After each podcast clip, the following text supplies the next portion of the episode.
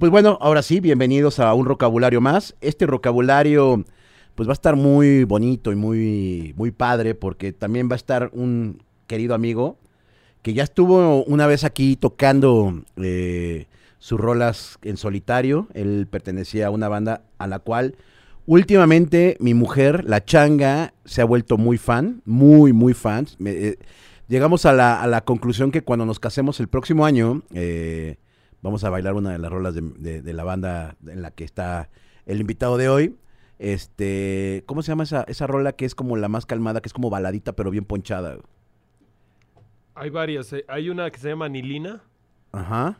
Ah, ya sé cuál dices. Ponchada es paso al aire. Paso al aire. Na, na, na.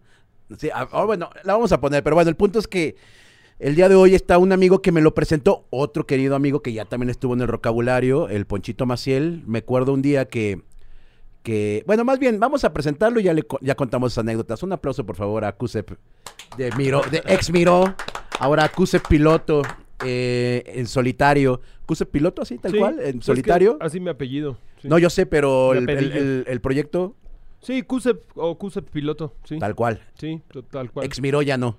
Pues ex miró, siempre seré, ¿no? Pues eso sí. Pero pues está bien. Ex León Es no, porque pues, es medio León no, ¿no? Es Sí. como medio Thunder, León no. Thunder, Thunder. Thundercats. Ese es, es una parte de mi historia, siempre va a estar ahí. No, pues es una parte hermosa de mi Bandota. vida. Miro, sí. ¿Cómo estás, amigo? Bien feliz, gracias por haberme invitado. Ah, amigo, por venir. Hubiera querido venir este con el Isma. Ah, que- el Isma que estuvo en el vocabulario pasado. Sí, exactamente.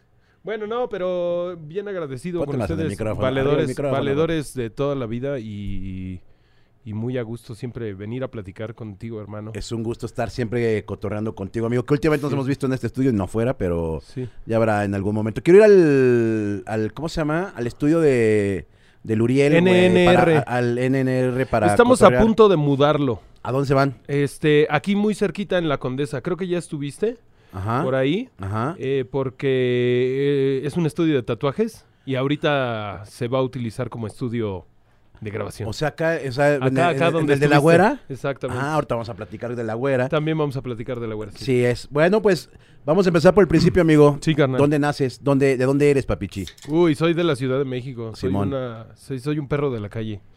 Eh, nací en Xochimilco, allá por tus lares. Órale. Eh, Tlalpan, más bien. Pero por ahí viví un rato, mis primeros años, unos dos o tres años. Y después de esos tres años, mis jefes se separan. Se arma un desmadre como casi en ninguna familia Ajá, se sí, arma, sí, ¿no? sí, sí, sí. Todas las familias en México son bien funcionales. sí, ¿no? sí, sí, sí.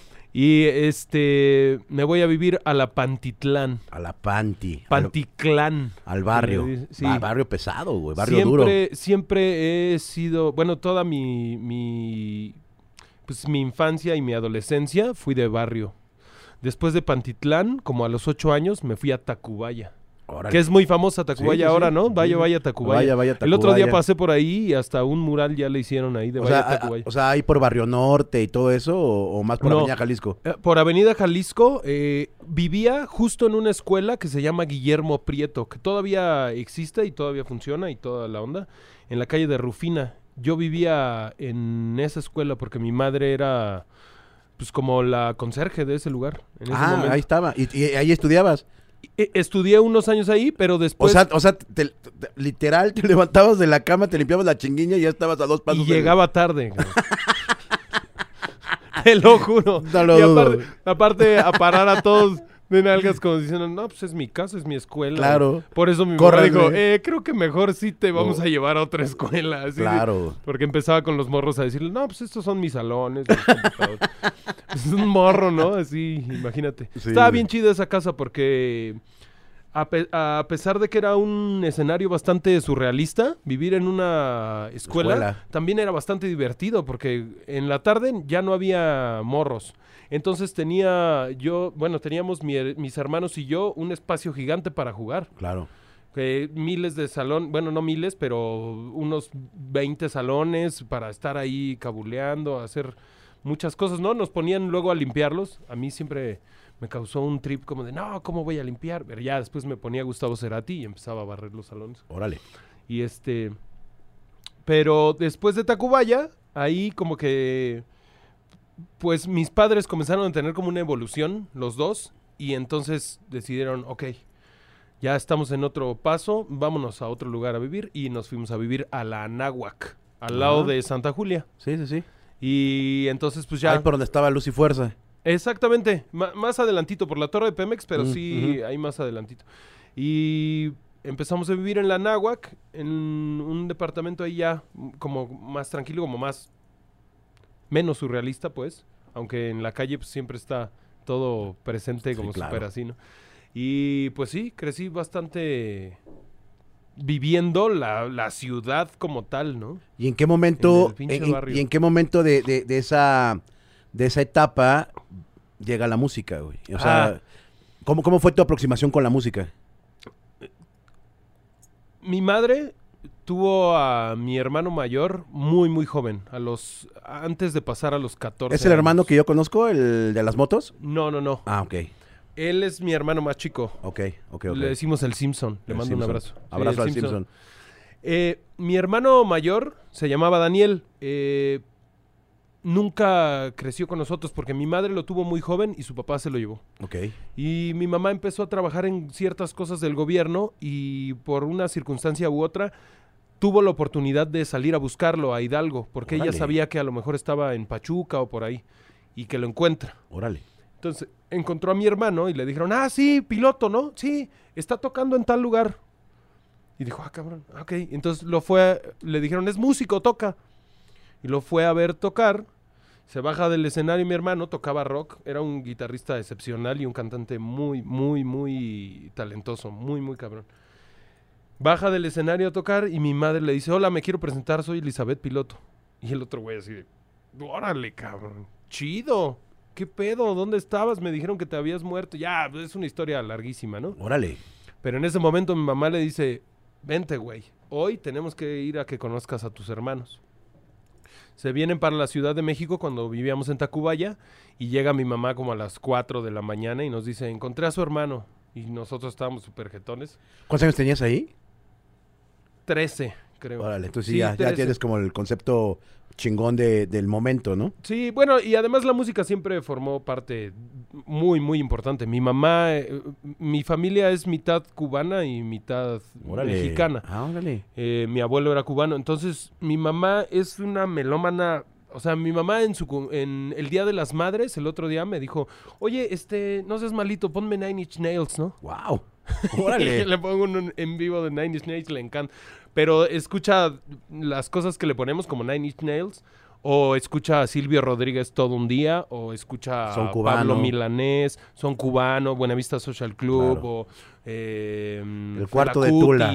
O escucha todo, toda clase de música. Entonces desde morro yo estaba así Amando música. todo el tiempo. Bola Pero- de Nieve, Piero, este, The Doors, Beatles, eh, todo. O sea, lo clásico del rock que todos los rockeros hemos escuchado, pero también todo lo clásico acá de izquierda, ya sabes, Órale, los que sí, claro, estaban en claro, la claro. revolución y la trova y todo ese rollo. Eh, entonces en ese momento... Llega a las 4 de la mañana. Llega a las 4 de la mañana y nos dice, ya encontré a su hermano. Nosotros desde morros siempre supimos que teníamos otro hermano que no vivía con nosotros y que un día lo íbamos a conocer.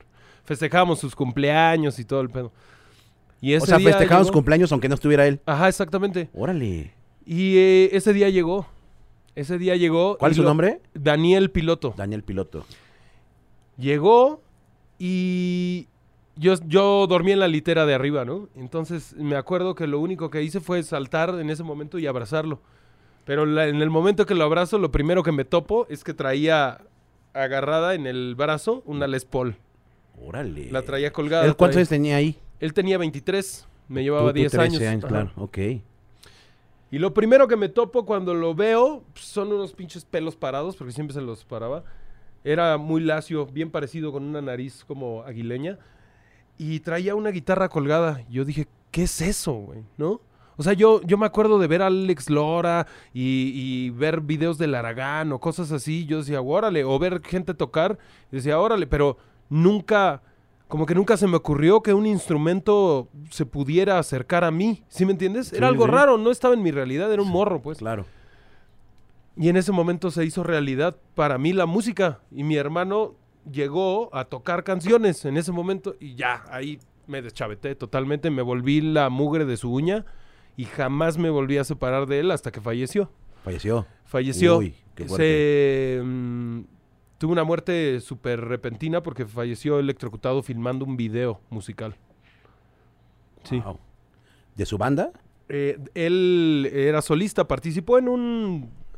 No, tú te debes de acordar, ¿De güey. Porque participó en una madre de, de la televisión, de Televisa, que ajá. se llamaba Operación Triunfo. Ah, claro, claro. Era un, como un reality de, de Exactamente, Televisa. como, como lo que hubiera sido la academia, pero Ajá, en Televisa. ajá, claro. Él participó en ese rollo y tenía una banda que se llamaba Natia y varias cosas, pero a partir de ese momento hizo su disco con, con BMG Ariola y empezó su carrera como solista también.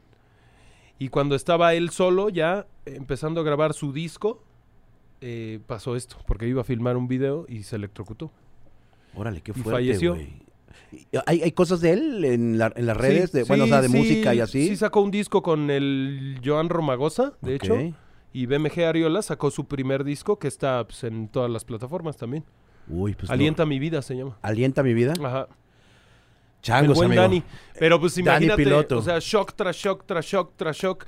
Y el shock primero fue que llegara mi hermano que yo sabía que existía pero que no conocía y llegó con una guitarra. Y después nos volvimos años, eh, en, pues, el amor de nuestras vidas, pues, porque el güey no estaba acostumbrado a tener hermanos. Sí, primos, pues, pero dijo, güey, tengo hermanos y no sabía como bien cómo convivir.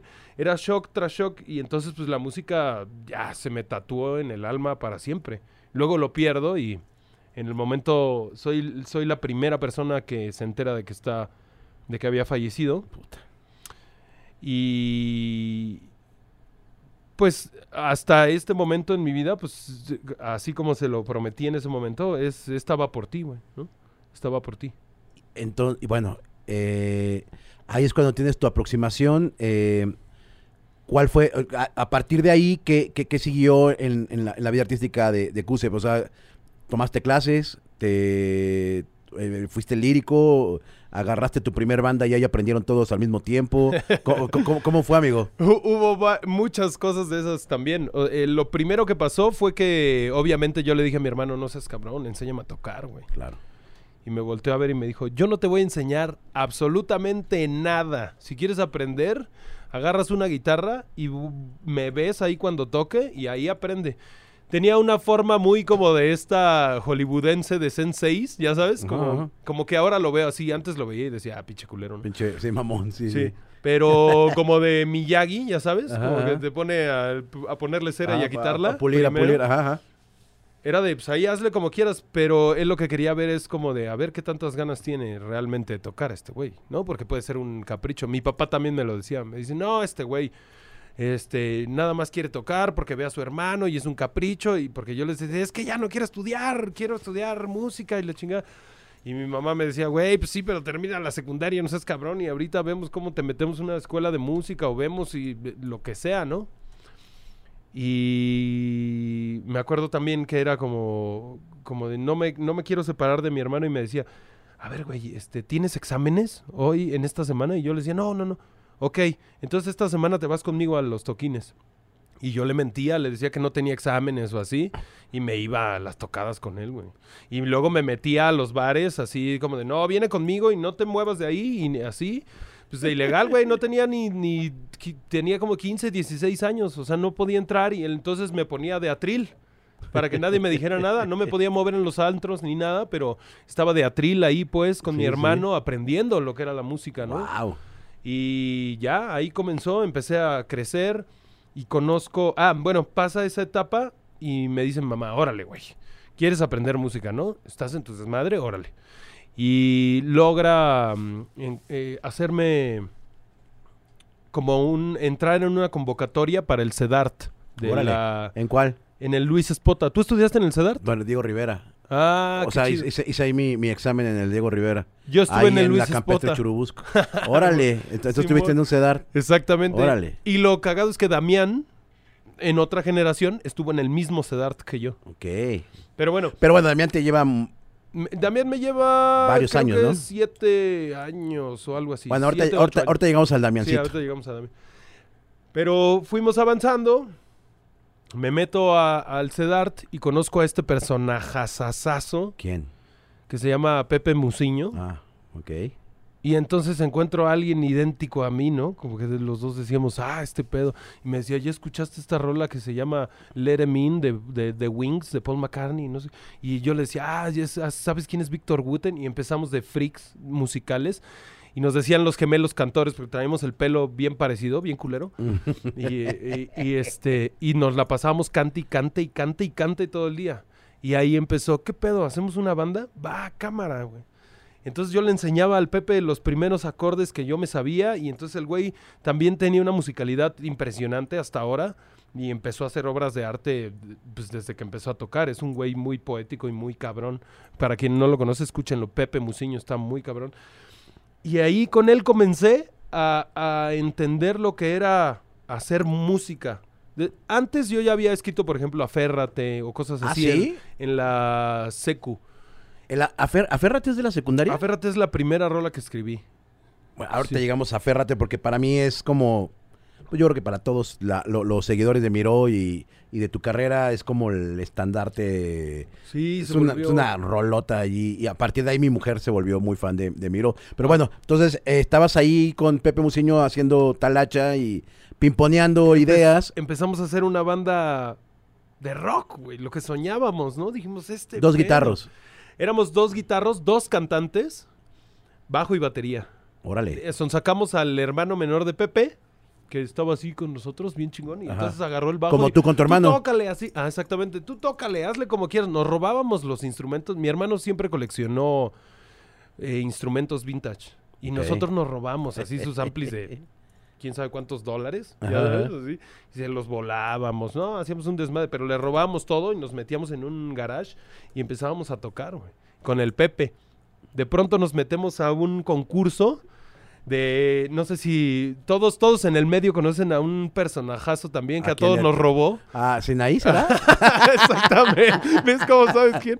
Sinaí Pantoja. Ajá, exactamente. Y entonces nos metemos a este concurso. De Babel. Pues bien de Babel. Ah. Tú trabajabas con él, cabrón. No, güey, güey. O sea, ¿sabes qué? Sí trabajaba Poncho Maciel, güey. Poncho Maciel se hacía cosas con él.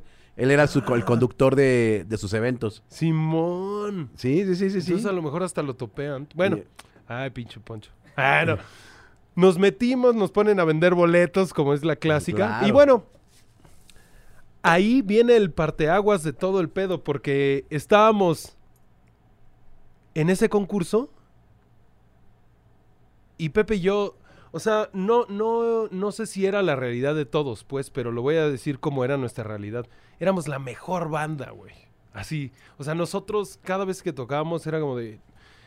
Estamos haciendo algo que nunca nos imaginamos hacer, ¿me entiendes? Claro. Eran, era nuestro regocijo de estar vivos tocando. Y estábamos tocando y lo hacíamos increíble y teníamos nuestras rolas y todo. La banda ganadora era de unos valedores que después conocí, que era Damián, Ok. Alfie en el bajo, un amigo que se llama Rodo Ajá. y no me acuerdo quién cantaba, no sé si Eric o no, no me acuerdo.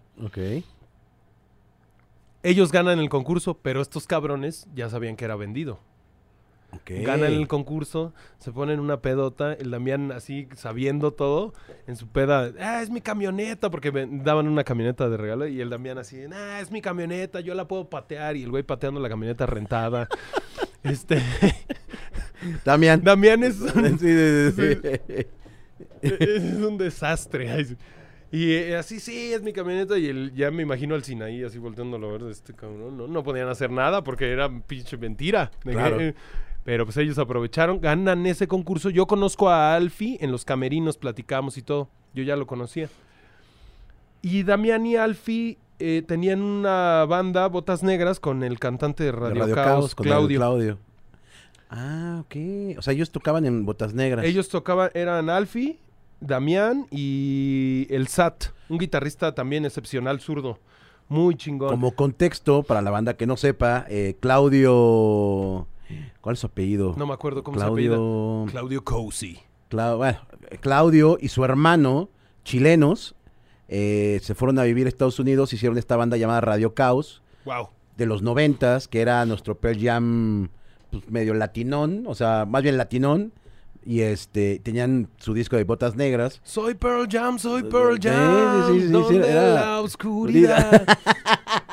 Entonces yo me acuerdo, yo, nada más así, rap- igual también como anécdota, el primer concierto al que yo fui en mi vida a mis 14, 15 años fue en el Rockstock a ver a, a- Radio a Caos. Radio Caos. Ah, cabrón. qué chido. sí. Bando, no, no. o sea, yo me volví loco al verlos. O sea, ya, ya conocí a Pearl Jam en la secundaria y cuando vi a estos güeyes fue de, güey, qué Esta pedo. es otra anécdota. im- Por ejemplo, qué bueno que estás contando eso, porque después pasaron un buen de años y creo que se juntaron otra vez o algo así, Radio Caos. Y el hermano de Claudio, Ajá. una vez no sé qué pasó, pero se deschavetó porque pensó que yo había hablado mal de ellos o algo así. Ajá. y fue y me, me- me quería pegar, güey. ¿Cómo? Sí, yo nunca supe qué ¿En dónde pasó, fue güey. eso, güey? En un festival de en el Prudence Fest. Ok. Perdón. Yo no supe ni qué pedo y llegó y me dijo, no, ¿qué andas hablando mal de nosotros? ¿Qué pasa, güey? Andan hablando mal de nosotros, ¿cachai? Y yo así, güey, ¿quién eres? Así, no, o sea, no... Pero fue un Bien. malentendido, pues, fue un malentendido. El güey, el güey estaba sacado de onda porque pensó que yo había hablado mal de la banda o escuchó o alguien le dijo, no, no sé bien. Y ya después el Damián llegó y le dijo, no, no, no te pases de lanza, o sea, ese güey no, y ya, como que se calmó. Pero es una buena anécdota porque me fue, a- pues como se dice vulgarmente aquí en México, me fue a parar de culo a porque él pensaba que yo había, Hablado que les tiraba mierda, güey. A los Radio Caos. Ajá. Órale. Y por cierto, en la nueva formación de Radio Caos, que ya también tiene muchos años, toca uno de mis grandes amigos que, que conocí en Televisa y le mando un, un abrazote al Jair Vega. Amigo, te quiero mucho. Pero bueno, entonces regresemos al... al- al- entonces ellos tocaban en, en- entonces tocaban aquí en el Celtics, tocaban en el aquí en la Condesa, porque eran muy muy seguido, Ajá. ¿no? Tocaban en Yo, el es más, yo vi una vez a Botas Negras, un amigo, tengo un amigo que también es muy fan de, de- de Radio Caos y me llevó a ver Botas Negras, que por cierto nada más tocaban una o dos rolas de Radio Caos, no tocaban más. No, tocaban las rolas de Claudio. Y tocaban la de botas negras y eso. Ajá, pero y, y Abril creo y nada más. Ajá, exactamente. Y lo- en un lugar ahí en Cuapa, un lugar espantoso que se llama el Fe de Ciegos. El Fedeñeros, ahí en, la, en Calzada de las Bombas, ahí me llevaron, güey, y este, y fui a ver a Botas Negras también ahí al, ahí por la Guam Xochimilco. Y este, pero bueno, luego, amigo, entonces, este, estos güeyes, estos güeyes estaban tocando con, con, Clau- con Claudio. Ajá, y de pronto b- algo sucedió en la vida eh, y, y se separan de, de Claudio. Yo me sepa Ah, bueno, antes de eso terminó el concurso y pues llevaban paleros, obviamente, porque ellos iban a ser la banda que iba a ganar el concurso siempre, ¿no? Ok. Ya sabían, pues. Pero entre los paleros iban otras personas como el Johnny Mops, o sea, amigos músicos. Ok. Entonces de pronto termina el concurso, quedamos medio decepcionados, el Pepe y yo, y así, sacados de onda. Y me empiezan a escribir, creo que en el chat, ¿te acuerdas del...? ¿Del ICQ? No, el, No, el chat, el de... Ah, el de. Messenger. El de Ah, el Messenger. el, verdadero Messenger. Me, empie- me empieza a, a escribir alguien en el Messenger y me dice, oye, te vimos tocar en tal concurso y no sé qué, y necesitamos cantante. Y era una banda que también tocaba en el Celtics, que se llamaba Nepper. Ok. necesitaban un cantante y yo necesitaba trabajo. Y empecé a tocar con esos güeyes en el Celtics. Así empecé como... O sea, esos, esas fueron las primeras veces que realmente empecé como a ganar dinero por tocar, pues. Claro. O sea, ya tocándole a, a- o sea, a gente que no eran tus amigos. Exactamente, es que no era mi mamá y mis tías. Claro, claro. Exactamente. Nos vamos a tocar ahí y empiezo a tocar con ellos. Johnny Mobs, Ma- eh, Marcos Martínez y Aldo Martínez, que ahora está tocando algunas fechas conmigo. Ok. La primera banda, pues sí, de covers que tuve. Empezamos a tocar y todo. Entonces Johnny Mobs, el baterista, era uno de los mejores amigos de Damián. Ok. Entonces por eso conozco a Damián. Porque Damián pues, siempre tuvo este humor súper denso y Sí, era- pesado. es- sí es duro, mi muchacho. Y se encontró con su con, con la suela de su zapato, ¿no? Porque yo Ajá. también pues, lo empecé a cabulear y entonces este güey dijo, ¿qué pedo el pinche? Porque me decían Cesarín. ¿Por que me parecía Por César Costa. Ajá, exactamente. Por papá. Sí, porque traía el cabellín así como César Costa. el Cesarín. Y entonces, Qué este... Y pues como que el güey dice, este güey trae la misma cábula, o sea, no me, me las contesta y empezamos a cabulear. Se separan de, de Claudio de Botas Negras y yo me acababa de separar también de estos chavos. Ujú. Porque yo dije, no, yo quiero tocar ya mis rolas y la chinga. Nos separamos y entonces me habla Damián y me dice, oye, necesitamos cantante porque nos separamos de... Órale, va.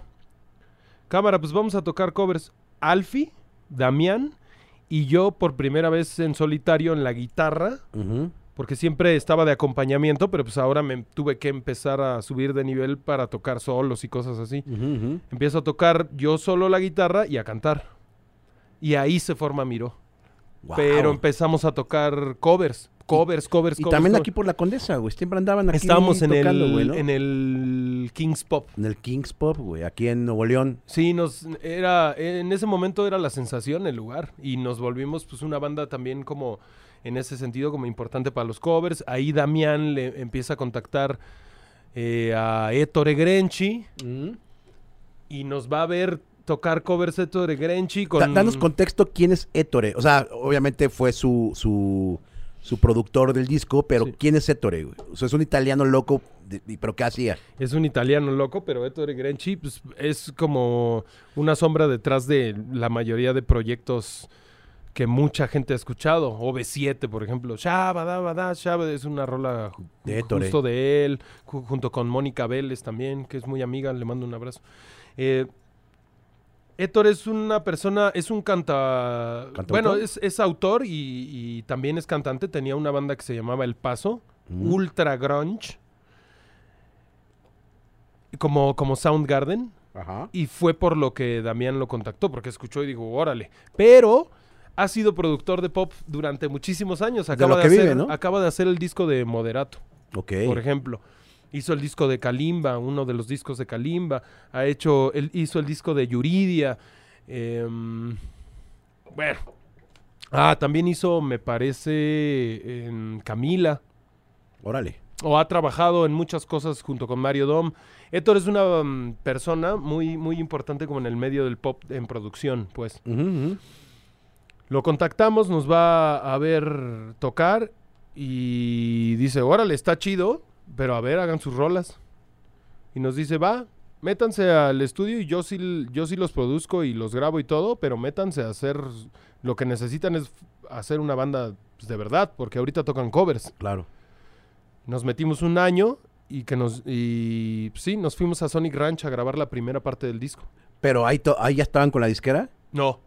No, lo hicimos nosotros con el varo de un amigo que Mauricio Sánchez que nos ayudó, creyó en nosotros y dijo, "Va, cámara, yo les ayudo." También ayudó mucho a Claudio, por ejemplo. Mauricio. Una persona súper chida Y se van, a, se, van a Sonic Ranch, que... Es biker. Ya, ya- ¿es biker? Ajá. Ya habíamos, ya hemos platicado en, en- en varios este, vocabularios de, de Sonic Ranch, que es un estudio en, en Texas. El dueño, pues no es músico, es melómano. Y está completamente Es fuera de sus casillas. es un güey zafado. Entonces, entonces se van a Sonic Ranch, graban ahí una parte del disco, se regresan y ¿qué pasa? grabamos cinco rolas y entonces Héctor dice, vamos a meterlo a algunas disqueras para que lo escuchen. Pues él ya tenía contacto con... como padrino. Habla así, cabrón, pues es italiano de Eh, Nápoles. eh, Y bueno, para esto pues, Héctor se volvió así, uno, e- es una de las personas más amadas que tengo en mi vida. O sea, Héctor es mi súper hermano, así. Nos volvimos, vivimos cosas muy, muy chidas en, en todo ese proceso del disco. Regresamos, pasa el disco a las disqueras. Ponchito Maciel era en ese momento nuestro Label. label, man. Bueno, todavía no lo era. Pero pasan el, el- a Jabo Vaca y a todos Mm, ellos, le pasan el, el material y está en Scouting alguien em, de la serie Bienvenida a Realidad de Argos que estaban haciendo, sí, Epigmenio Ibarra, bueno, su equipo y todo ese rollo, dicen, ah, a ver, esta rola está buena. Y pum, la agarran para la serie, ¿Qué rola era? aférrate. Wow. La agarran para la, para la principal de la serie, junto con las otras cuatro canciones como incidentales. Y entonces la disquera dice, ¿qué pedo con estos carnales? A ver. Y entonces nos firman y nos dicen, está chido, pero váyanse a hacer la otra parte del disco. Nos dan una feria y nos vamos a hacer la otra parte del disco. Nos vamos otro mes Igual con Ettore. también con Ettore, pero nos regresamos a Sonic Ranch, hacemos todo el disco completo, o sea, las otras cinco rolas, nos ponemos a componer, no, así de sueño de, de- de Hollywood, ya sabes, de las historias de, de- de las estrellas de... De, de músico triunfador. Exactamente. Increíble todo, nos regresamos y empieza el viaje de Miro. El viaje de Shihiro, pero no, este es de Miro. y empieza el viaje de Miro y estábamos en la serie, empezamos a trabajar con una disquera transnacional, EMI, EMI, Eh, ah, ah, ah. y pues después Chin. Y ahí va, la, ahí, va, ahí va la parte en donde ya conozco a mi muchacho. Exactamente, Yo- ahí fue yo- cuando nos conocimos. Yo trabajo en, en Exa TV, este, y no sé qué fuimos a hacer a Emi, y, y tú estabas, ustedes estaban, los tres, los tres, yo los veía así, adentro de, lo- de una oficinita que era la de Poncho Maciel, haciendo un desmadre, los tres aventándose cosas, al Poncho Maciel bajándolo por los chescos, o sea, no, no, no, no, y era... Poncho Maciel así como, aparte porque es bien neuras, ¿no? El Poncho así como, ya, cálmense, Ya, ya cabrones. sé". Y me los presenta y me dice, mi pasti, ¿te los puedes llevar un ratito, por favor? Salimos como a cotorrear y me dan el disco, lo escucho y casualmente platico con Mau García, nuevamente va a ser mencionado en el vocabulario, Mau García es el que hizo Hola Robot, el show de Don Peter, eh, y él me dice, claro que conozco a Miró, eh, están bien chidos, y coincidimos que pues, era una bandota, güey, ¿no? Que era una banda que sonaban bien ponchados. Ay, yo todavía no sabía la edad de los otros más que el de Cuse. En ese entonces tenías que 20, ¿qué, güey? 23 años. Fue hace 11 años. Tenía como 22. Sí, sí. Y empezamos a hacer ya cosas con, con Miro eh, para, para EXA. Hacíamos ahí cositas. Y siempre que yo veía a Miro en vivo, mm, era realmente ver una banda, un power trio ponchado, cabrón. O sea, sí, eran, sí estaban muy ponchados. O sea, los, los tres cabrones se las olían, se las sabían y se conocían, cabrón, ¿no? Sí, o sea, sí. sabían perfectamente qué pedo. Entonces, pues visualicen a, a un chamaco de 22, 23 años con toda la pinche energía, tocando la lira. El Alfi, chaparrito, pero con un bajo poderosísimo. Galancísimo. Galancillo, el, el, el dude. Atrás en la bataca un pinche animal. Monstruo, exactamente. Este, tocando la batería, que es el Damián, y hacían mucho ruido. Eh, yo creo que a Miró lo único que podría decir es, tocaban muy poco, güey. Sí. Tocaban muy, o sea, yo lo- me acuerdo que la última vez que los vi tocar fue en un festival gratuito del CNA, ahí en, en el CNA, obviamente, Ah, este, que fue como Semana de la Juventud, no, no me acuerdo qué fue, pero, sí, puede ser. pero ahí los vi y, y- y los tres sin playera. Bueno, no, creo que no, porque ahí también estaba chichón no se quitaba la playera. Estaba. pero los otros dos muchachos estaban enfrente sin playera y era de, ay, perros. ¿Qué pasa con Miró, güey? O sea, yo me acuerdo que, que tocaban, las, las veces que yo los podía ver me impresionaban, pero llegó, un, llegó una tocada. Ah, no, bueno, voy a hacer un, un rewind ahí. En este, todo, en este lapso, un día yo me encuentro a, a Kusev, a ver si se acuerda, igual y no, cantando casi casi el Ave María en la boda de uno de mis mejores amigos, cabrón. ¿Qué? Ya ve, ya ve. No mames, a ver, En la- recuérdame eso. En la boda de, de- de Ricardo Astorga y Karina. Ay, ¿cómo se llama su esposa? Cari. Un beso también le mandamos. Se casan mis- mi, mi cuate, un amigo de, de muchos años, y, y tú cantando. No me acuerdo el Ave María o algo, con Héctor. Pues, ¿no te acuerdas tú haber to- cantado no. una- en una boda hace... Ya me acordé, ya me acordé, ya me acordé. Íbamos de tacuche, Sí, claro, güey, me acuerdo Éramos perfecto. unos papitos. O sea, estos ya también tiene, creo que cumplieron como 10 años de casados ahorita. Ya me acordé, era como en una iglesia, una cosa. Ajá, sí, aquí en- como en una hacienda. Creo que era San. Hipólito, el, el- ajá, aquí del centro. Ahí, Hermoso el lugar. el- bien bonito. Y Sí, tú, y tú sí, cantando. Estábamos tocando una rola de Miró. Yo creo que era paz, eh, no era paso al aire, era miedo al color. Porque a Héctor le encantaba cantar esa can- tocar esa canción en el piano, porque había un piano, ¿no? Ajá, sí, sí. Y tocamos Miedo al color, ya me acordé. ¡Wow! Ya ves. Entonces, veo ahí, veo, veo a mi muchacho. Dije, ah, cabrón, güey. Este güey cantando hasta en, en una boda este, sin tapujos y haciéndolo perfecto, güey. ¿Qué, güey? Tú, tú eres amigo de Carlos, entonces. Soy, soy amigo, soy de su cuñado. Ah, O sea, el esposo de su hermana. Que es Héctor Karina, vivía al lado. las- eh, ajá, al lado de Carlos. E incluso Novoa, Rubén Novoa, el que pasea a mis perros ahí en el centro de Coyoacán. El Rubén. Eh, Rubén. El Rubén. Rubén, ayer lo vi a mi muchacho. madre, el Rubén. Eh, Ese güey siempre me decía, el Héctor. Y, y siempre me, me- me presumía el perro del Paseaba a Héctor. Totó, a Totó. y- Totó, Totó, yo lo cuidé cuando era un cachorro, güey. Sale en el video. Totó sale en el video de Luz de Miró. Sale caminando por ahí. Esa en el- casa de Toulouse. Es Emi, es Emi. Es la casa de Emi, la que está ahí en Tigris. Mm. No, lo que era Emi. Ah, lo que era Emi. Ah, ¿es No, ahí? siempre va a ser de Emi. Ah, Esa, es- era ahí. era ahí en la casa, lo filmamos Pensé porque que era una casa, güey. No, era la casa de Emi y lo grabamos ahí con el Leche Ruiz. Con leche. No, Sí, bueno, pues súper, súper director. Bueno, entonces, el- bueno, ya retomando el, El tema. de- Rubén. Rubén Novoa. ¡Qué viajezote! El Rubén, Ajá. este. Empiezan a tocar como muy poco. Y, y la última vez que los voy a ver en el centro de Coyoacán, porque era mi barrio, eh, llego al a Vipo, a la Vipo Coyoacán, se iba a presentar Miró. Y de repente empecé, vi, vi como medio enloquecidos a, a los tres, peleándose. Y después valió madre uno de los integrantes ahí. Ahí fue donde yo vi que valió madre. Ah, sí es cierto, porque... ¿Qué pasó? A ver, cuéntanos, a ver, amigo. ah, ¿Hubo, cel- ¿Hubo celo? A ver, voy a, voy, a, voy a poner también un contexto, porque igual estoy diciendo muy ambiguo. En ese concierto que les digo, la Vipo es un lugar muy pequeño, a los que lo conocen eh, es- pues lo, han de, lo, han de saber. Eh, es un gran lugar, es una cantina funky, así le llaman ahí en el mero centro de Coyoacán. Y a veces hay conciertos, eh, la parte de arriba se, se habilita para conciertos. Y ese día estaba hasta la madre lugar para ver a Miró. Pero yo no sé qué pasó, que de repente los vi muy sacados de onda. Paso al baño y, em- y estaban discutiendo los tres, pero tirándole a Alfie, que era el bajista. Es que ya traíamos trip ahí porque ya me acordé. ¿Qué pasó, amigo? Cuéntanos. Mira, no, lo que pasa es que seguramente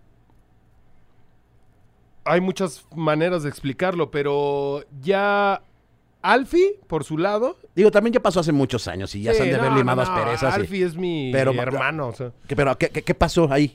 Lo que pasa es que la convivencia ya está muy complicada. Ya. Eh,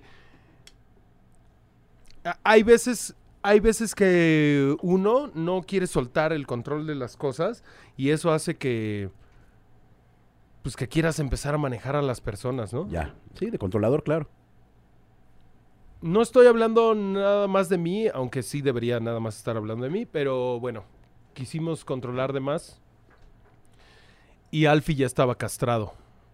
Alfie en ese momento sintió que no tenía la importancia, o nosotros no le estábamos dando la importancia y el, el spot que él ocupaba realmente en la banda, ¿no?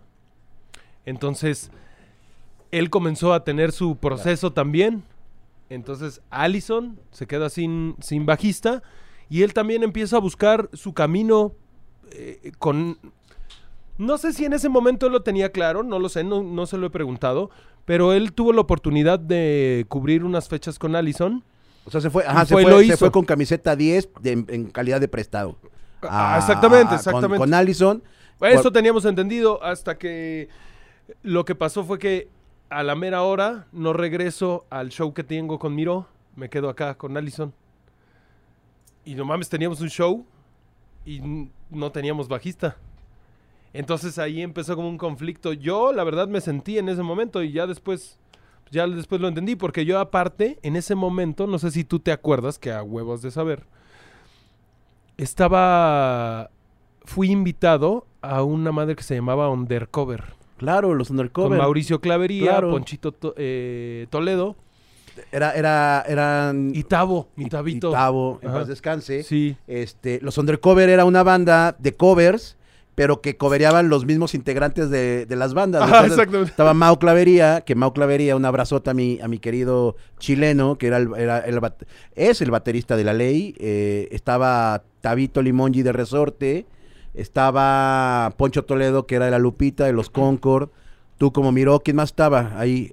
Estaba... el- También Isma, el Isma, Isma y yo los cambiábamos. Bueno, sí, pues sí, O- sea, eh, de- intercalábamos a veces. Claro, Ajá. claro, claro. Pero, o sea, no, no íbamos a cantar juntos Isma y yo, pero a veces iba Isma Ajá, o a o veces ibas iba tú. yo. Ajá. Y sí, estaba el Tabito.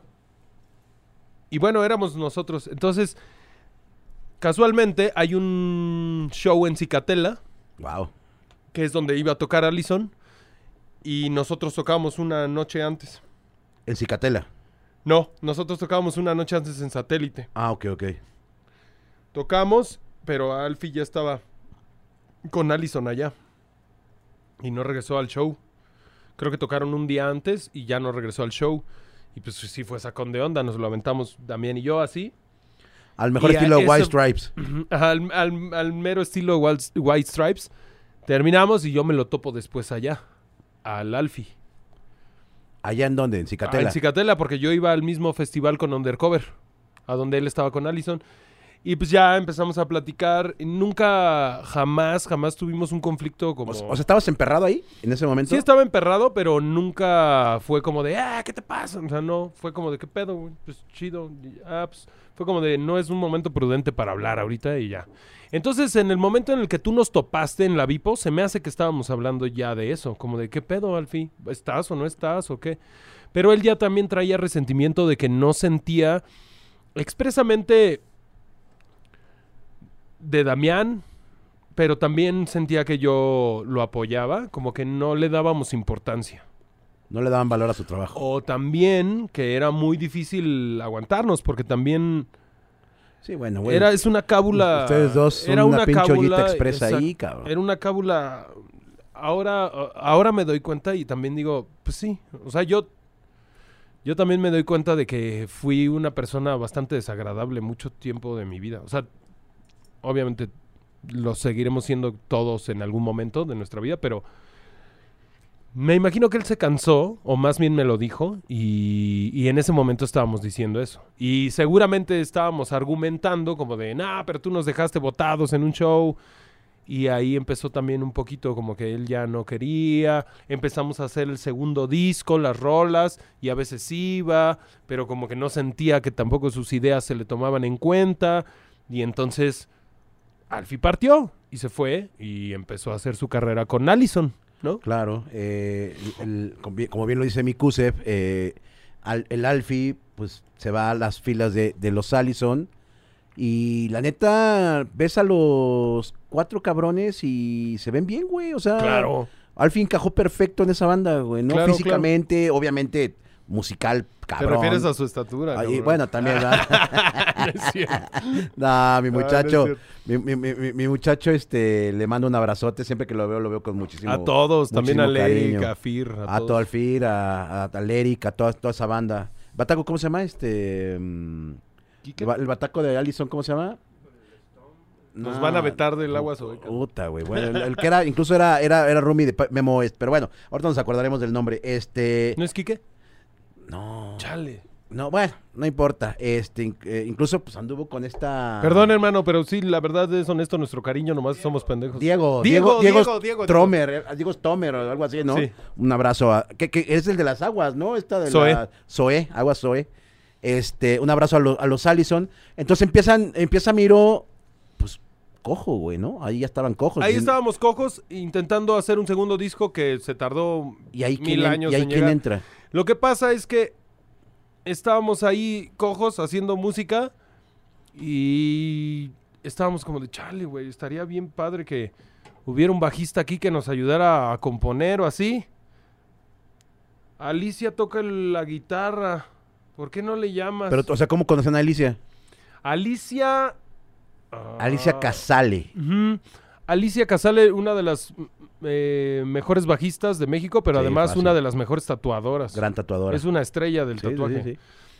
De Torreón. Alicia, yo la conocí por Johnny también, por Johnny Mops, el baterista con el que tocaba antes, que también era amigo de Damián. Ok. La conocimos porque tocaban juntos. Alicia medio hizo un proyecto también con el Johnny que se llamaba Full Breakers. Era Alicia en la guitarra. Una mm, también hermanaza que se llama Ana Karen, que toca el bajo y canta impresionantemente. De hecho, también estuvo en La Voz México, Ana. Karen. Ana Red, creo que ahora Ok, le dicen. ok. Este, y Johnny en la batería. Entonces ella- eh, eran ese power trio de eh, dos morras al frente y, y, y el Johnny en la batería. Pero bueno, la conocí porque ellos como que tenían amigos en común y luego Alicia se fue a vivir a casa de Johnny, entonces como que todos convivíamos. A mí me gustaba cómo tocaba la guitarra Alicia también. El Damián también dijo, sí, pues hay que llamarla Alicia. Y aparte Alicia siempre ha sido como... Ahora más, pero en esos momentos eh, es, es un poco... Alicia, para quien la conozca, es algo geek. Entonces cuando se clava en algo, como en el tatuaje o en tocar el bajo, no lo suelta hasta que ella alcanza el nivel de perfección que cree Claro. que tiene que alcanzar. Entonces dijimos, a ver, le dijimos a Alicia, oye, ¿no nos quieres acompañar, aunque sea en el bajo ahí a tocar unas rolas? Sí, pues los acompaño, no sé tocar el bajo, pero pues les hago las notas para que no pase nada. Y por ejemplo, ahí juntos, Damián, Alicia y yo, salió el riff de una rola que se llama Ando Perdido. Ahí empezamos a hacer. Y Alicia empezó a tocar el bajo. Y ya, en eso quedó. Dijimos, ah, pues vamos a componer. Nos vamos a Los Ángeles a grabar con Hétore. Ya vivía allá Hétore. Como que en medio no salió, como que sí salió, no grabamos las maquetas, no. Hasta que al fin dijimos, a ver, güey, Alicia, ¿no quieres tocar el bajo con nosotros? Y que llega Alicia y empieza a tocar el bajo con nosotros. Gran Antes de ella estuvo alguien que se llamaba Marquito, Ajá. que era un buen amigo de nosotros. Y estuvo tocando mientras encontrábamos un, un bajista. Llegó Alicia. Ah, estuvo Mario Moore, por cierto, que ahora también estoy tocando con él en algunas cosas. Estuvo Mario Moore y llegó Alicia y dijo, a ver, me voy a arriesgar, pero ténganme paciencia, güey, no sé tocar el bajo. Es una persona No, y talentosísima y, aparte, perfeccionista. aparte entonces- independientemente de, de mujer talentosa, le dio el visto bonito a esa banda, güey. güey. Claro, necesitábamos Puro- alguien que se viera bien. melenudo ahí, y de repente algo bonito ahí. Y entonces, en- pero, pero Alicia duró poquito, ¿no? Duró, que Un par de años. Eh, Mm, yo- no yo- estoy seguro si. yo los vi poquito. en vivo ya con Alicia en un Prudence Fest, ahí en el... En el... Donde me quería madrear el hermano. No, en la, pero era en la Carpastros, en esa es la ah, en la? Carpastros. En la Carpastros fue Pero adentro. No, to- ustedes tocaron afuera. Ah, ese fue. Ese fue. a donde quería Claudio. Ah, ese fue. Puta madre. No, no, Claudio, no, su hermano. Ah, su hermano, su hermano, su hermano. Y este, ah, claro, porque también tocó Radio Caos, sí es cierto, es verdad. Sí es cierto. Ahí vi y sí, Alicia le da bien duro al bajo. No, güey. toca impresionante. cabrón. sí, o sea, ves algo bonito en, en el escenario. Ves que es morra, obviamente, y que aparte le pega cabrón. Es una güey. mujer muy bella, pero además es una mujer muy talentosa y además es una mujer con una actitud increíble. O sea, es, es una persona generosa, es una persona linda, respetuosa, es, es, ah, eh, genera una energía muy bonita. güey. Qué chido. Y Alicia entonces está un rato con ustedes, se sale y entra. ¿Quién entra ahí? Alicia sale de la banda. ¿Por qué sale Alicia, güey? buscando ya también a Arta. Ah, se hartó. Se sale y mm, entra Omar. También ella ya como que Alicia ya buscaba tener, siento, una estabilidad que fuera de ella, pues. Ok. Por eso empezó a hacer lo de los tatuajes, por eso empezó a liberarse de todo y dijo, güey, no quiero depender de nada ni de nadie, quiero mi estabilidad. Ella es una persona así, que necesita una estabilidad, ¿no? O sea, como, como sentirse tranquila, pues. Y entonces va y busca a ella sus ondas y entra Omar a la banda. Omar es un carnal que ahora está viviendo en Playa del Carmen. Se fue a trabajar allá también. Dejó el bajo. No lo dejó del todo, pero lo dejó a un lado. Se fue a trabajar a Playa del Carmen y allá está. Justo me acaba de escribir hace unos días. Le mando un abrazo también a mi carnal. Omar Olivares, gran bajista. Y mm, entra Omar y empezó a tocar con nosotros, pero también dijimos, conocemos a uno de los mejores guitarristas de México y yo tengo ganas de en algún momento quitarme la guitarra o la responsabilidad de tener todo el peso de la guitarra en la mano para poder ser libre en algún momento en el Ujú. escenario. Y le hablamos a Andy García, que ya lo conoces tú. El buen Andy. El Andy es una persona también increíble, un ser de los más nobles y de mis mejores amigos Qué chido. que toca talentosísimo. como cabrón. una bestia la guitarra. El Steve Aoki de la guitarra. Exactamente. Sí. Es como el es nuestro slash mexicano. Órale. Sí, sí, toca muy cabrón. Y entonces empezamos a hacer ahora banda de cuatro. En la última etapa de Miro, que sacamos este último disco. Y ya, pues hasta ahí. En esa hasta última, ahí. en esa última etapa de Miró es cuando ya también estabas alternando con el proyecto de el baterista de Caifanes, con este André. Porque a- a- eh, Sí. Alfonso André tiene un proyecto de covers de. Ay, güey, este que hace sigue Stardust y. ah, pues, David es Bowie. David Bowie. De, perdón, David Bowie. Y este. Y tiene un. Y, y está reclutado puro musicazo en esa, en esa banda. Y tienen un chorro de giras, güey. Tienen un chingo de toquines, güey. Muchos toquines. Y tú eras, el- tú eras la voz de, de ahí. Eh, no nada más yo en ese. Lo que pasa es que todo surgió porque Abby Mitchell, el bajista de Ritmo Peligroso, Ajá, ¿te acuerdan? sí. Déjala Sí, tranquila. por- ¿Cómo está la banda? Ajá. Sí, claro. Que tiene Eh, aparte el. Perdón. ay, no se- pasa- te- no, está- escupiendo, qué- papi. qué rico. Ahí la, la, la, la- la- la- el COVID, papi. Eh, no, esa es la pinche torta. la tortita ¿va? que me chingué ahorita. Este, el... Que por cierto, perdón, hablando de ritmo peligroso, el vocalista, el Piro, tiene un gran, un, este, un gran podcast de rock, cabrón. Piro Paladino. Ah, no ¿Se, se llama Piro Paladino? No, no Ah, y, y se llama ¿Cómo está la banda? Y chequenlo, está bien chido. Pero bueno, perdón, amigo. El Entonces. Eh, de pronto, te- ¿tú, tú conoces al, al. Pedro Payne? Pedro Payne, ¿no, que era güey? guitarrista de las, víctimas de las víctimas del Doctor No, Cerebro. conozco al Stone. Al Stone y al Pedro Payne, no sé, güey. Bueno, un valedorzazo que también ya se fue a la playa a ser hippie y a tocar en los Ajá. hoteles. sabes. Mi ¿Tú lo super conoces, al carnal. Pedro Payne? Ah, ¿Tú lo sí. conoces? Mi carnal el Pedro Payne le dice, le dice, oye cabrón, necesito un cantante para este proyecto porque el Ah, es gringo, es gringo. El Abby es gringo. También se medio se la jala porque lleva no sé cuántos, 40 años aquí y sigue hablando mal español. Ah, Pero bueno. el de ritmo peligroso. Ajá. Ya, el que es como medio dark. El que se parece, que se parece a Morticia. Anthony Kiddis. Sí, ya sé quién. Sí, el bajista, ¿Lo, claro. lo confunden a veces con Anthony Kiddis o con Machete? Con, el Danny Ah, Trejo. No, no. Se mamaron, güey. Sí, en los, en- una es. vez en el aeropuerto Aquí va a le haber una pidieron- foto de él para que lo una vez vean. En el aeropuerto le pidieron foto, güey, porque pensaron que era Anthony Kiddis, creo, o algo así. Pero bueno, este... Está el Abby y le dice, que bro, necesito, oye bro, necesito un cantante porque quiero hacer un proyecto de Bowie Sinfónico, bro. Ah, el de él fue la idea. Del Bowie Sinfónico. Ah, ok, ok. Entonces le dice el Pedro Payne, mi carnalazo que me dio esa bendición, le dijo, háblale a este güey. Entonces, Porque tú eras fan de, David Bowie. la verdad es que no tanto. Ok, ok.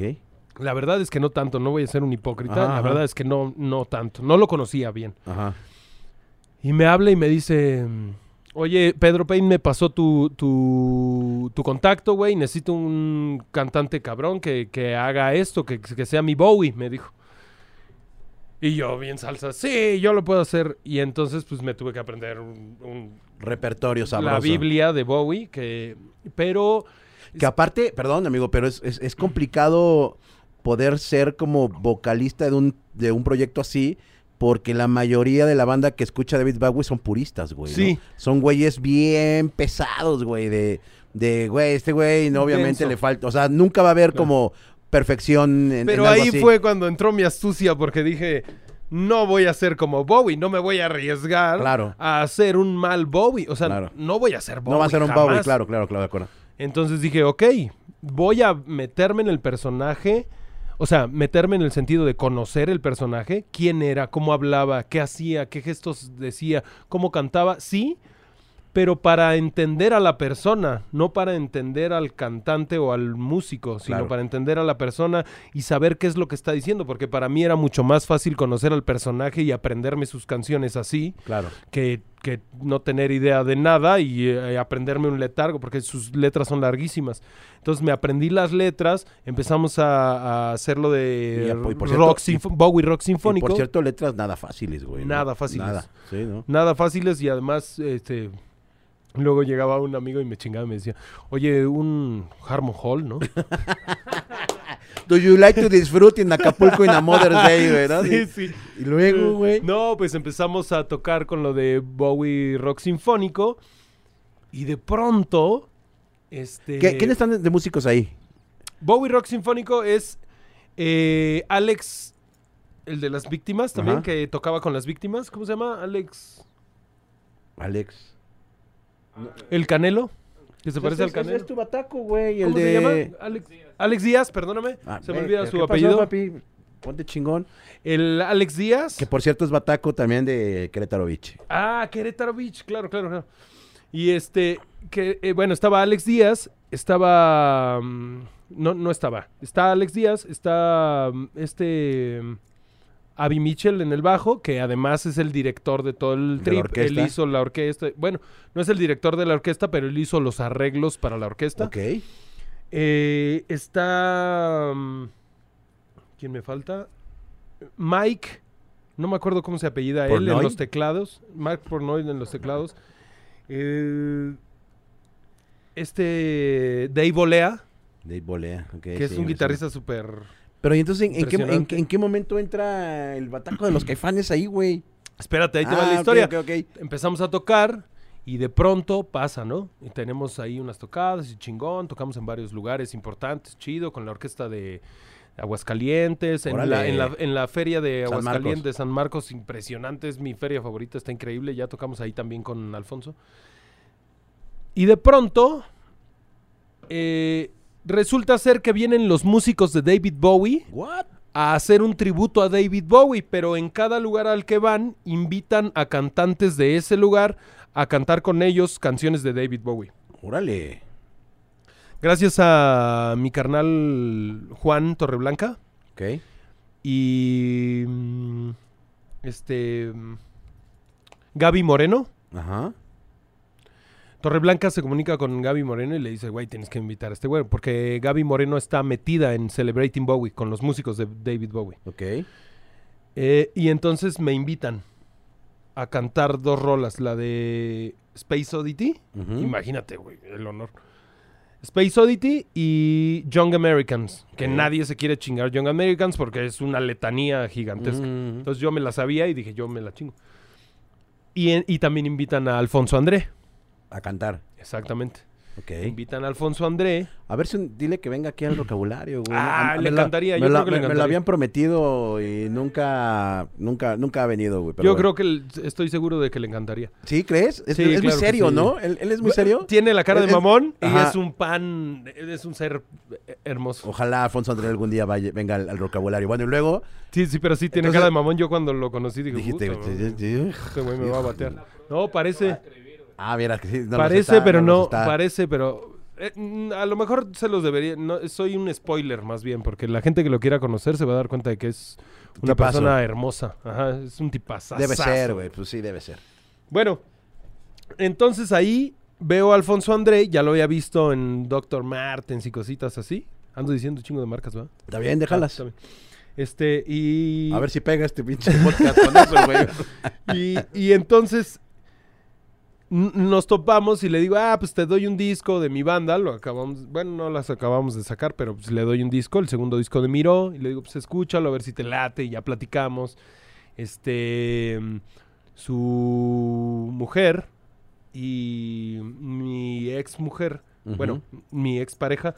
Em, eran, son actrices, entonces se conocían. Entonces, como que ya había algo ahí en común. Entonces empezamos a platicar y todo.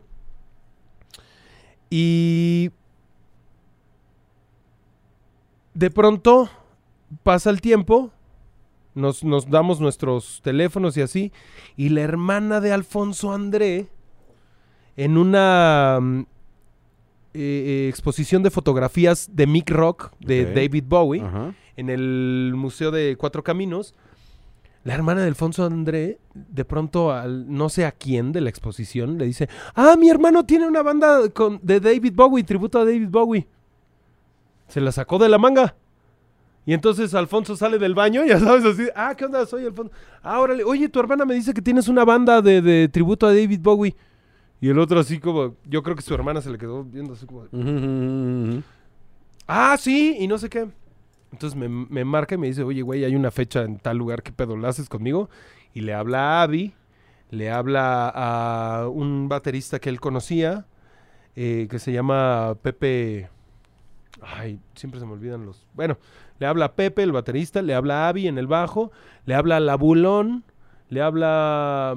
Me, me contacta a mí, le habla a, a Noam Tuchman, que es otro cantante chingón.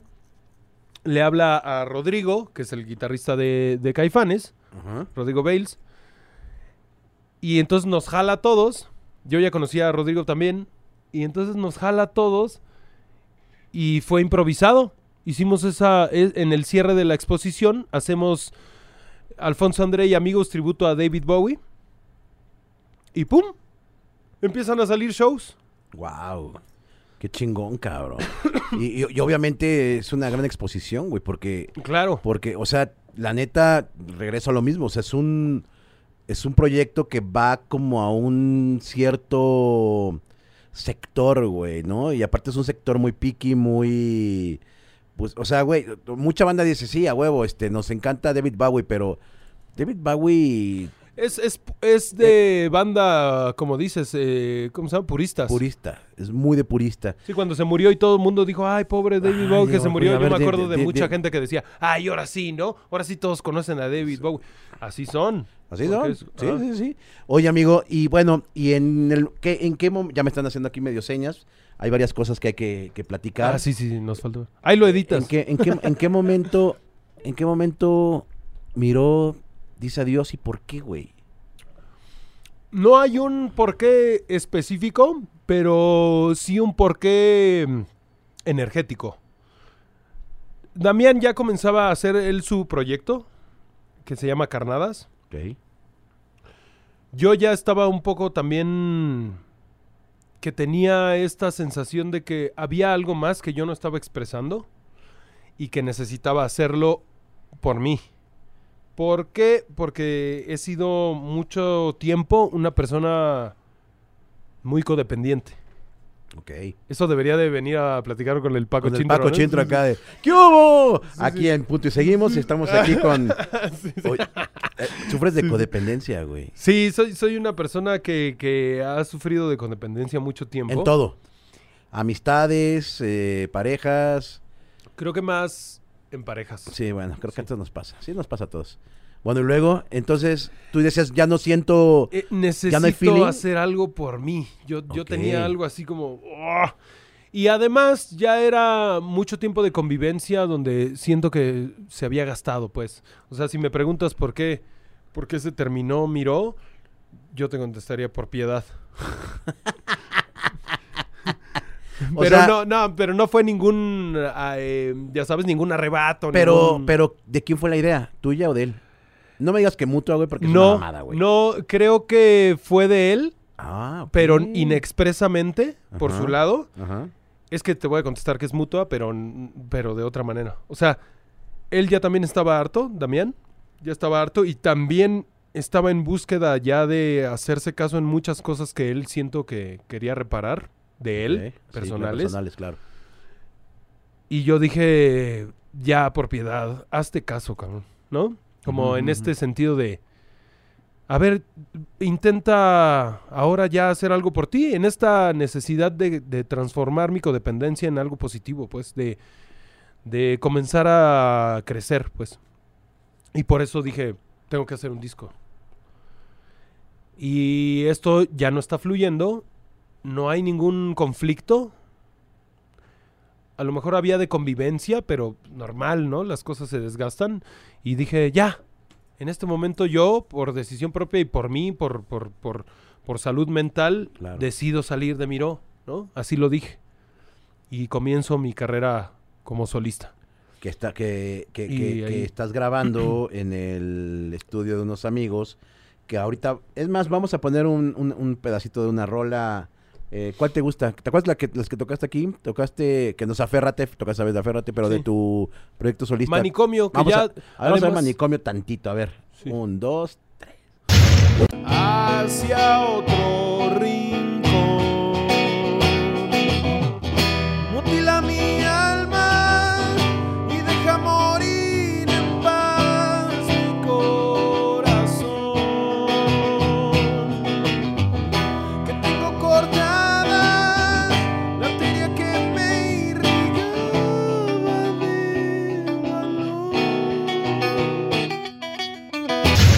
Bueno, eso es manicomio, güey. Sí. Qué rápido, ¿ah? Ya está todo.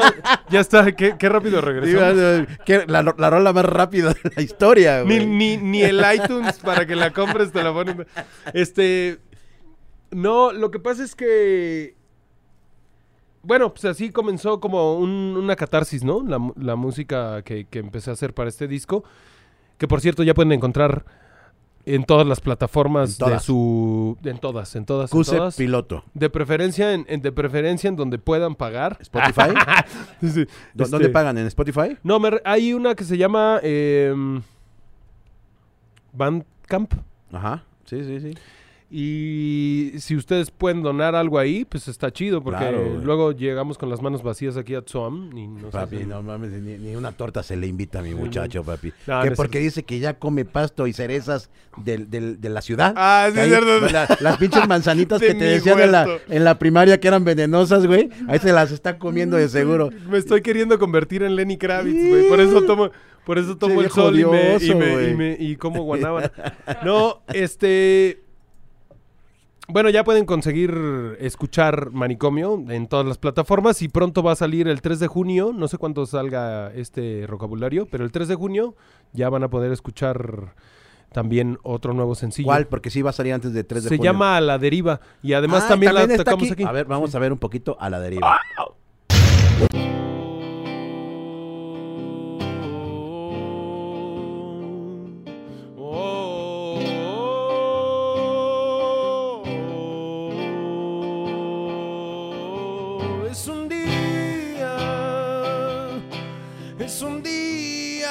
De vu, donde todo lo que viene ya lo he visto. Y a la orilla de tu enorme mar azul. Lo que trajo tu marea es un abismo.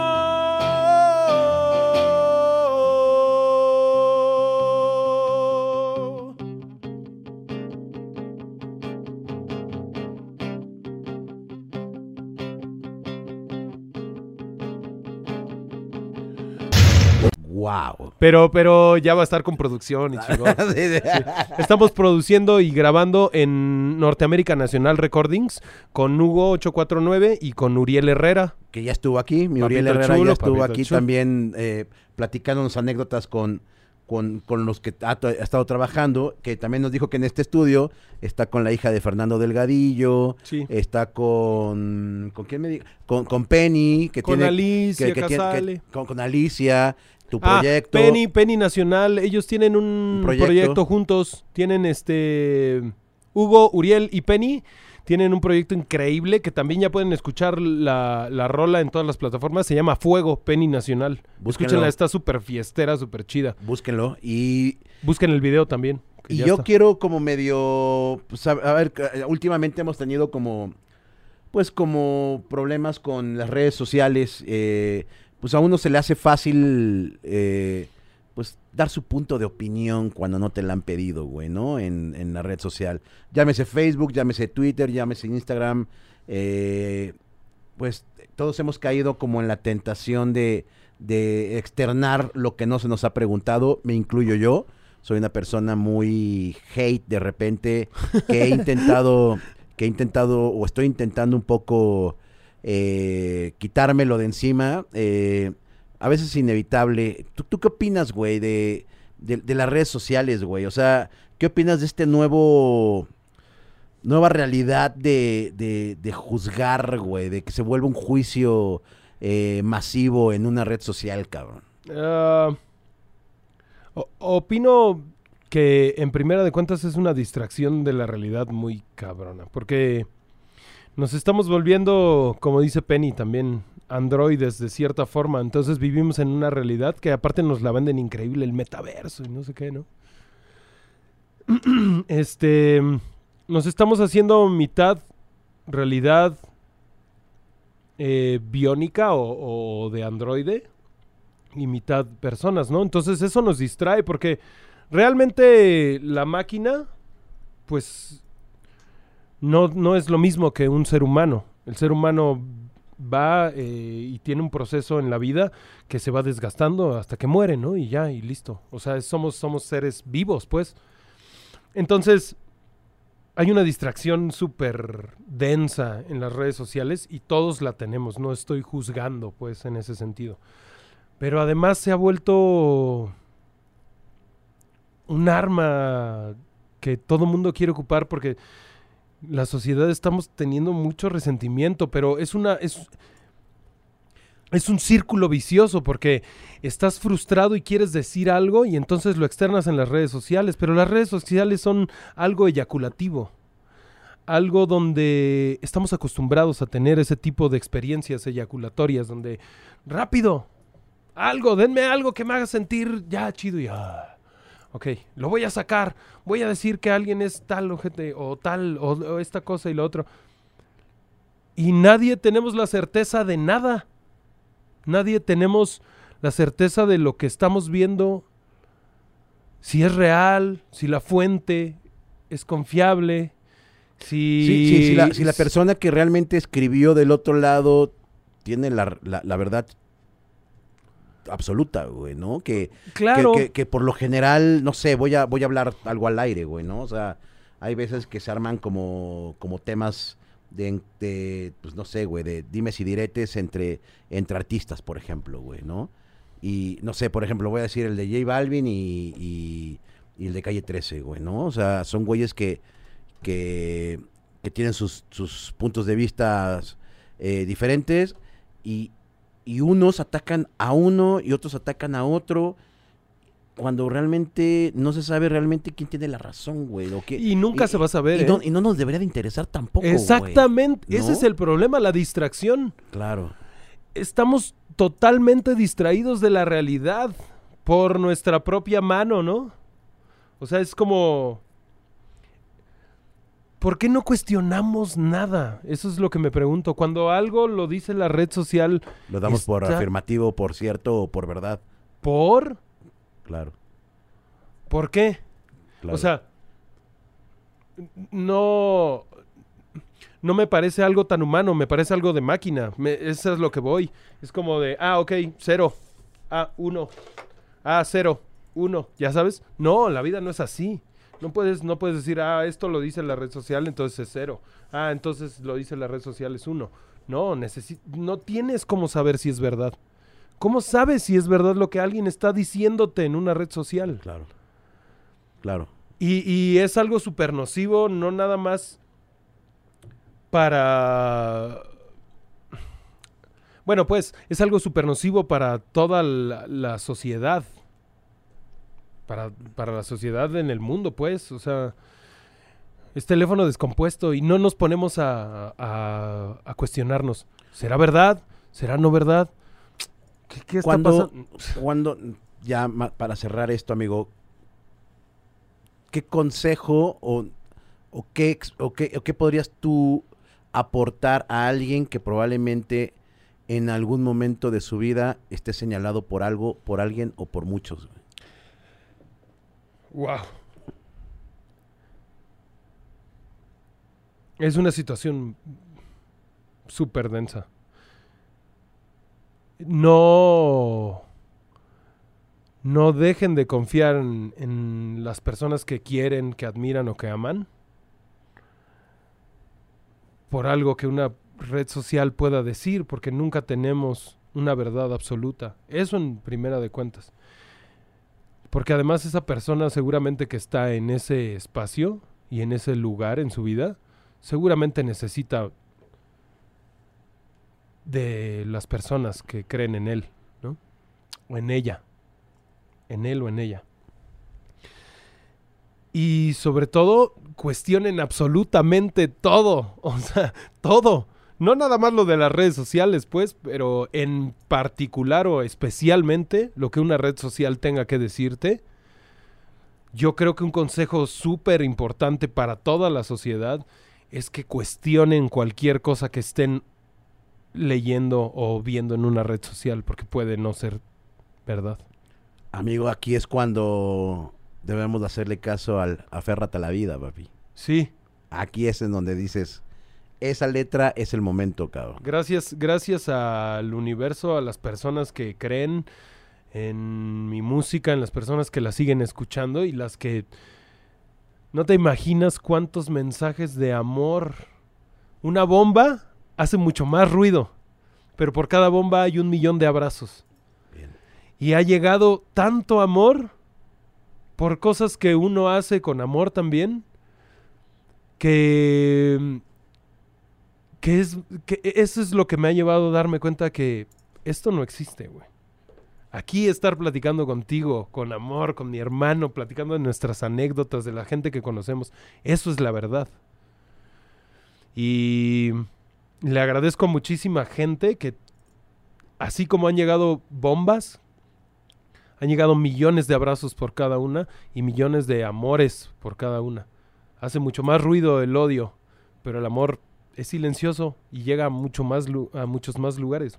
Entonces, pues eso, no nos distraigamos, no estemos distraídos de la realidad, güey. O sea, tenemos estos momentos cibernéticos para volvernos a anclar a la realidad, pues.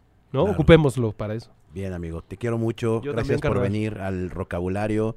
Eh, siempre es un, es un placer verte, güey. Es un placer pues, ponernos al día, cabrón, ¿no? Y verte bien, verte chido. Cayó una vez a mi cumpleaños, este... Estuvo increíble. eh, Con Penny. Con Penny. con que, el- que ahí, este, pues Penny no come carne y acá mi muchacho, como todo un caballero, todo un lord, le consiguió la cena a su, a su, a Aparte- su amada. Aparte fue un rollo que llegara el Uber güey, Eats. pero- pero- Pues sí, papi, pero ahí estamos en el cuarto dínamo, creo, de los dinamos, güey. Sí. Le mando un beso a, a Penny. Un Amor. saludo. Eh, que, es que era DJ, es DJ también. Es DJ, Chequen es Penny cantante, Nacional. es actriz.